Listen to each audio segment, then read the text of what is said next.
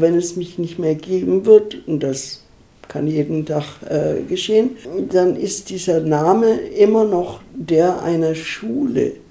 Die Kinder äh, werden gefragt, äh, wo bist du in die Schule gegangen? In die Ruth-Weiß-Schule. Die 98-jährige Ruth Weiß ist nach wie vor beeindruckt davon, dass die Aschaffenburger staatliche Mädchenrealschule seit 2010 ihren Namen trägt vor allem weil sie das Bekenntnis zu einem jüdischen Namen auch als ein Zeichen nach außen wertet. Als Zwölfjährige emigrierte sie mit ihrer Familie von Fürth nach Südafrika. Mit Aschaffenburg verband sie damals ihre Verwandtschaft. Die Löwentals waren bis zum Beginn der Naziherrschaft in der Stadt am Untermain eine angesehene Familie. Nach dem Krieg wurde Weiß Journalistin und Buchautorin und war auf Afrika spezialisiert.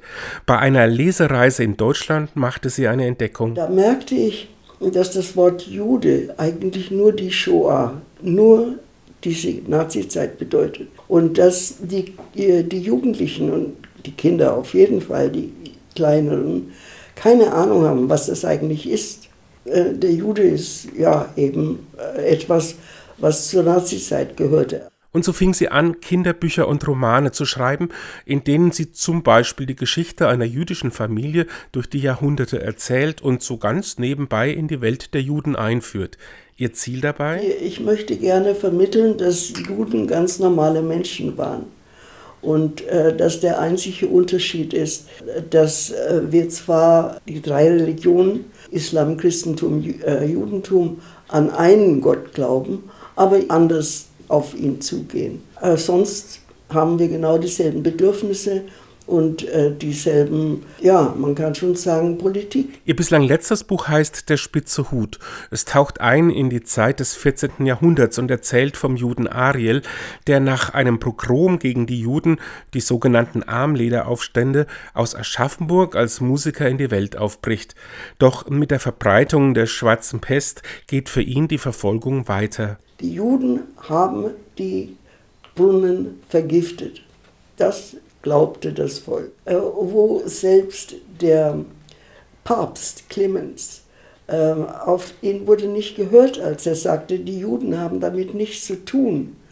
Äh, die sterben doch auch. Und diese Art von Glauben, äh, nicht das ist immer durch die Jahrhunderte in irgendeiner Form weitergegeben worden. Ruth Weiß Sicht auf die Geschichte der Juden ist durchaus differenziert. Sie will neben den bösen Erfahrungen auch auf die guten Erfahrungen hinweisen. Und sie plädiert nicht für einen permanent rückwärtsgewandten Blick, denn jede Zeit, sagt sie, müsse auch die aktuellen Herausforderungen stemmen.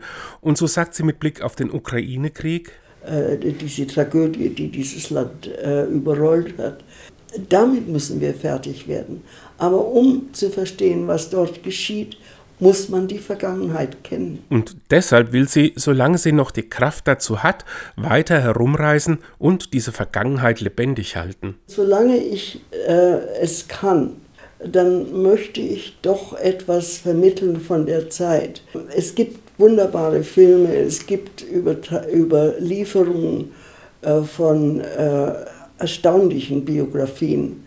Aber das Persönliche, wenn jemand ähm, mich fragt, wie war denn das, als du neun Jahre alt warst, und ich das antworten kann, dann bedeutet das mehr für diesen Jugendlichen als, als vielleicht ein dickes Buch. Das wird mit meiner Generation zu Ende gehen.